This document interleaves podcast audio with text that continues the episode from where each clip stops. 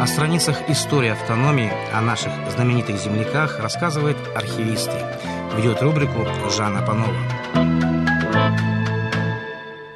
В нашей студии сегодня начальник отдела информации, публикации и научного использования документов Государственного архива Еврейской автономной области Людмила Стакос. Людмила Григорьевна, здравствуйте. Здравствуйте. В одной из ноябрьских программ у нас был рассказ о том, как отмечали в советские годы День Октябрьской революции. 7 ноября была большая демонстрация обычно. Но выходных и праздничных дней было, конечно, больше. И сегодня рассказ о праздниках. Да, если говорить о праздничных днях и днях отдыха, нерабочие дни, то первым официальным документом нормативным, который регулировал не только трудовые отношения, но и узаконил вот эти дни отдыха, это был Кодекс законов о труде. Он был принят еще Всероссийским Центральным исполнительным комитетом 10 декабря 1918 года. Вот в этом кодексе имелось приложение к статье 104, она называлась «Правила о еженедельном отдыхе и праздничных днях». В пункте 7 этого приложения были перечислены все нерабочие и праздничные дни. Они, как правило, были установлены в память о каких-то исторических или общественных событиях. Туда вошли 1 января – это Новый год, 22 января – это событие января 1905 года, как ее называли Первая русская революция, но еще его знают как Кровавое воскресенье. 12 марта – это было низвержение самодержавия, 19 марта – День Парижской коммуны, 1 мая – День интернационала и 7 ноября – День пролетарской революции. Вот а, такие праздники еще в 18 году Да, в 18 году этим документом были официально утверждены. Но потом законодательство меняется, и в 71 году, согласно Кодекса закона о труде, были установлены следующие нерабочие дни. Это 1 января, Новый год, появилось 8 марта, Международный женский день, 1 и 2 мая стали называться День международной солидарности трудящихся, появилось 9 мая, это День Победы, 7-8 ноября, годовщина Великой Октябрьской социалистической революции, и 5 декабря, День Конституции. Но в начале 50-х годов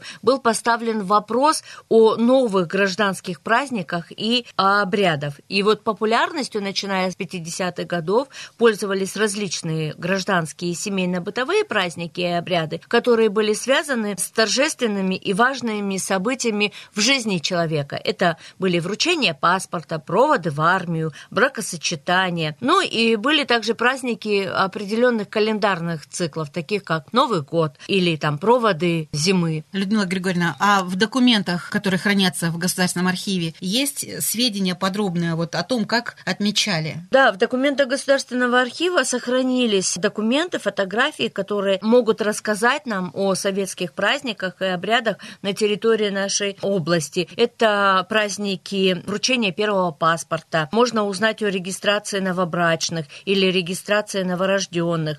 Это праздники совершеннолетия. Очень много информации о праздниках, вечерах посвящения в профессию. Это вручение трудовых книжек, например. В документах архива содержится информация о вечерах портретов или чествования передовиков производства, новаторов, рабочих династий, даже целых трудовых коллективов. Есть даже сведения о празднике первой получки или праздник первой борозды, который был посвящен началу весеннего сева. Можно узнать из документов о театрализованных спортивных праздниках, посвященных Дню работников сельского хозяйства. Имеется информация о фестивалях строителей, о праздниках улиц и микрорайонов, то есть вот такой большой спектр, если серьезно заняться проблемой изучения праздников и обрядов на территории нашей области, то документы и фотографии наши позволяют узнать очень много интересного о том, как проходили эти праздники кому они посвящались. Очень любопытно то, о чем вы говорите, Людмила Григорьевна, тем более, что вот некоторые праздники с тех советских времен перешли и в наше время. И сегодня у нас есть вот такие дни, когда мы проводим фестивали, праздники, может быть, там микрорайонов и так далее. То есть все-таки есть какая-то да, традиции определенные сохранились и сейчас. Ну, а примеры какие-нибудь приведем, как все-таки отмечали то или иное событие в советские годы? Мы подготовили подготовили материал, который будет размещен на сайте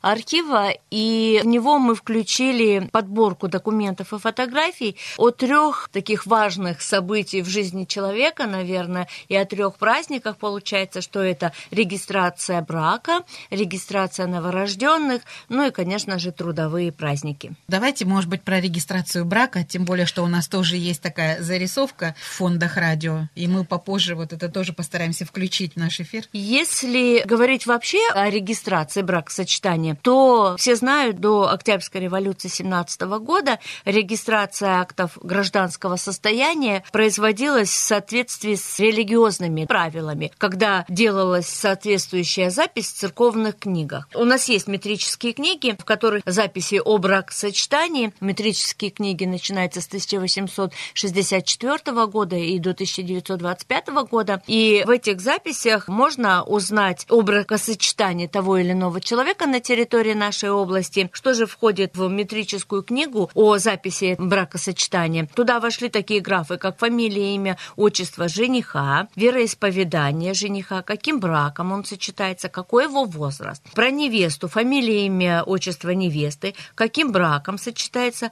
возраст невесты. Дальше, кто совершил таинство, кто был поручителем. Причем поручителем были как со стороны жениха, так и невесты. И всегда это было по два человека. Два человека со стороны жениха и два человека со стороны невесты. Как правило, были мужчины. Мне не попалось ни одного поручителя, была бы женщина. И последняя колоночка – это подписи свидетелей о сделанной записи. Но чаще всего эта колоночка отсутствует, там нет никаких записей, но в лучшем случае там написано «не оказалось». То есть в тот период было очень мало грамотных людей, которые могли подтвердить, что действительно был зарегистрирован брак и поставить свою подпись. Ну, надо сказать, что в метрических книгах достаточно много информации о тех людях, которые заключали брак, Людмила Григорьевна. А вот что касается регистрации бракосочетания уже после 17 года, то этим занимались советские органы и появились другие книги актов гражданского состояния. Да, этим стали заниматься советские органы, появились книги актов гражданского состояния, и вот декрет от 18 декабря 1917 года, который назывался «О гражданском браке, о детях и ведении книг актов состояния», был одним из первых декретов советской власти, и после революции стал зарождаться новый строй, стал появляться новый уклад жизни,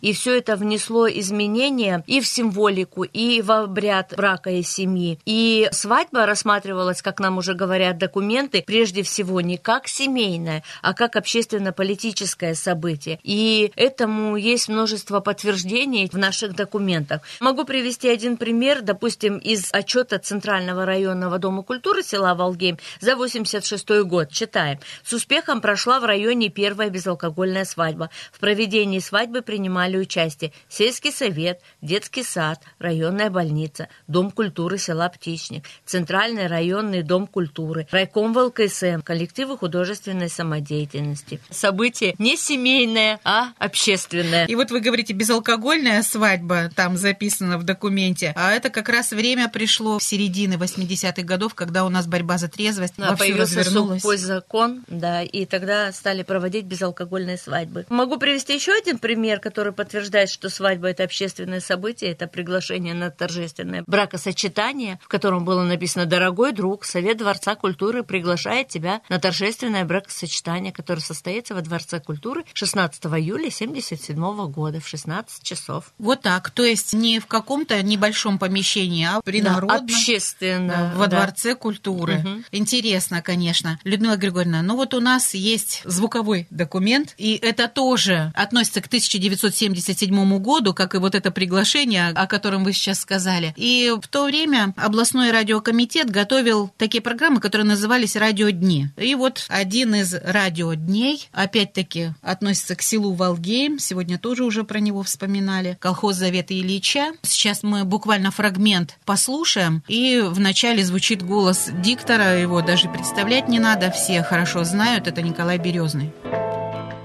Любви и счастья в новом доме.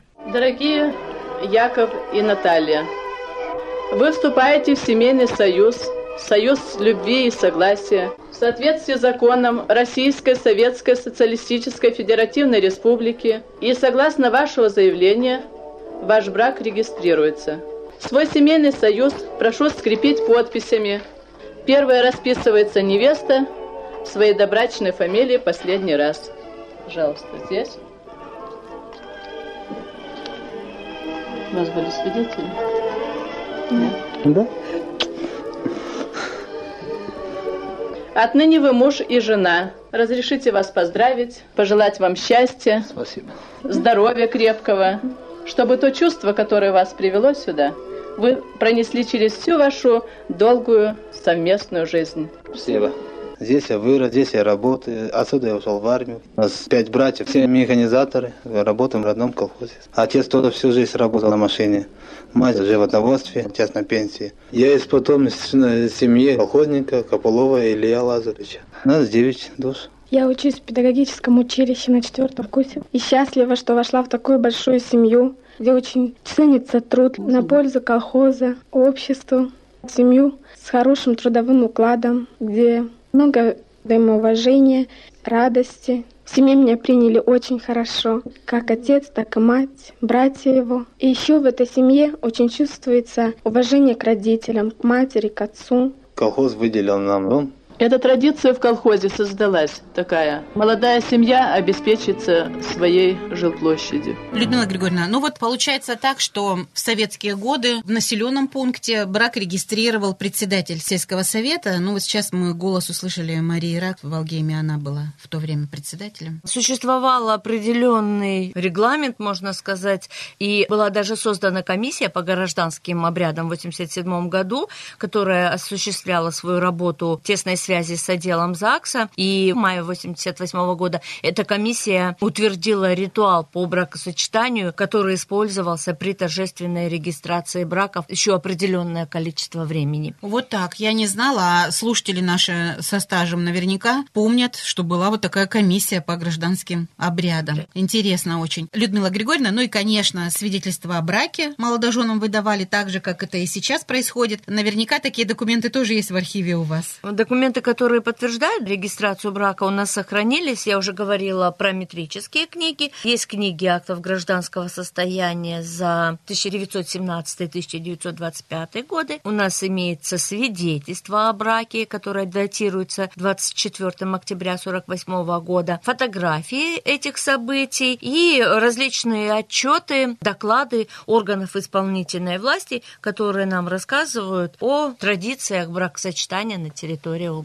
А мы уже сказали, что часто на бракосочетание приглашали жителей, например, вот биробиджанцев во дворец культуры. И бывали даже такие праздники не только для одной семьи, а сразу для нескольких. Вот фотографии, например, есть, где три пары новобрачных в одно время регистрируют. Да, есть брак. да, такие фотографии, которые говорят, что торжественная регистрация брака, особенно вот в городе, это большой населенный пункт, несколько семейных пар, и эта регистрация в Биробиджанском городском дворце культуры, так как ЗАГС находился в не очень большом помещении, это сейчас у нас целый дворец бракосочетания, а в 80-е годы торжественная регистрация брака проходила именно в Доме культуры. Ну что ж, а когда создавалась семья, то потом ожидалось, что и дети появятся. И вы нам рассказали, Людмила Григорьевна, что торжественная регистрация новорожденных тоже была в советские годы. Да, регистрация новорожденных, так же как и регистрация браков, проходила по определенному сценарию и проходила десятилетиями. В документах архива сохранился целый сценарий. Вечера он называется «Большого счастья тебе, малыш». Вот прочитав этот сценарий, подключив определенные знания об этих событиях, просмотрев фотографии, включить свое воображение, мы можем восстановить полную картину, как проходил этот праздник. Давайте тогда подробности. Вот что-то из сценария этого приведем сейчас. Ну, в сценарий вошли текст проведения праздника, описание, как будет украшена сцена, какая будет звучать музыка. Туда вошел текст объявления, который приглашал на праздник, текст пригласительного билета, текст торжественного свидетельства почетных родителей. То есть полный набор, который вошел в сценарий этого праздника.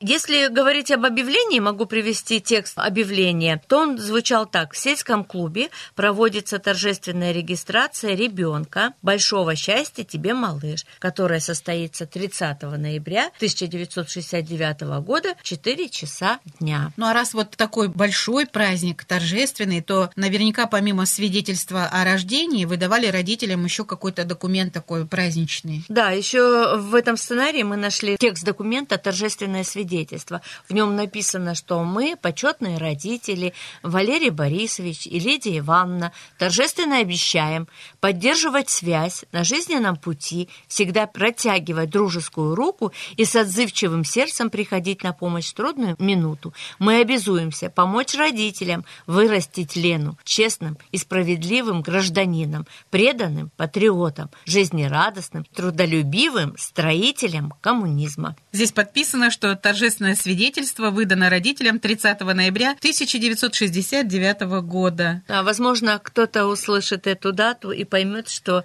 это свидетельство было предназначено для почетных родителей новорожденной Лены. И как же сам праздник проходил? Вот еще подробности. В сценарии торжественная регистрация новорожденных. Приведу небольшой пример. Раздаются звуки праздничного марша и распахиваются двери зрительного зала. Активисты-организаторы приглашают присутствующих в празднично украшенный зал. Входят нареченные родители. Они несут малыша. Следом за ними родители малыша, ближайшие родственники и друзья, которые подходят по дорожке к столу. Даже написано, куда они подходят, кто в зал заходит, каким образом. Дальше идут слова ведущие. Сегодня мы принимаем нового маленького гражданина в наше советское общество. Отцы и матери, берегите детей каждый день, каждый час, свято помня, что с самого первого дня они растут не только для вас, а для всего нашего народа. По сигналу горна в зал входят юные ленинцы, учительницы, секретарь комитета комсомола и начинается вручение подарков. Учительница первого класса поздравляет родителей и вручает букварь. Октябренок вручает октябрятскую звездочку, пионерка красный галстук, ну а комсорг совхоза комсомольский значок. Получается, что уже весь путь ребенка дальнейший, вот он прописан. Да, и октябренок, и пионер, и комсомолец. Весь путь советского гражданина прописан. Он наступает волнующий момент. Секретарь сельского совета сообщает всем присутствующим имя отчество и фамилию родителей и новорожденного, вручает родителям свидетельство о рождении, письмо будущему гражданину, поздравляет их, звучит гимн, и дальше с приветствиями и пожеланиями выступают друзья, товарищи родителей. Ну а после окончания церемонии музыкальный привет танцы. И, конечно, среди поздравляющих обязательно был секретарь порткома Людмила Григорьевна. Вот все-таки праздник даже семейный был идеологизирован. И вот, например, интересно, любопытный документ, тоже письмо для будущего гражданина. Да, это когда мы готовили материал, обратили внимание на это письмо. Такой документ вот мне лично не встречался, и он меня очень заинтересовал, и мне просто хочется его вам зачитать. Давайте. Когда ты вырастешь, прочти эти заповеди и следуй им. Всегда помни, что ты гражданин Великой Родины, Союза социалистических республик, страны свободы и счастья, где человек человеку друг, товарищ и брат. Береги Родину, как зеницу ока, приумножая ее богатство, твердо иди по жизненному пути, указанному великим Лениным. Будь честным, трудолюбивым, порядочным в больших и малых делах. Никогда не оставляй в беде человека. Поддерживай честь коллектива, в котором учишься и трудишься. Помни, счастье – это радостный труд на благо всего народа. Борьба за прекрасное будущее человечества – коммунизм. Вот такое письмо для будущего гражданина. Возможно, у кого-то из граждан Еврейской автономной области сохранилось такое письмо. Было бы интересно узнать. В личных архивах можно посмотреть Действительно, вот если забыли наши слушатели перебрать документы, наверняка у кого-то письмо для будущего гражданина есть. Людмила Григорьевна, спасибо вам за эту встречу. Сегодня мы рассказывали о личных праздниках, семейных, но вы сказали, что еще и много трудовых было. Вот давайте продолжим в следующий раз про них. При следующей встрече праздники, которые посвящались людям труда, которые прославляли традиции рабочего класса, колхозного крестьянства и, как пишут документы, воспитывали у молодежи чувство рабочей гордости. Сегодня в нашей студии начальник отдела информации, публикации и научного использования документов Государственного архива Еврейской автономной области Людмила Стакос.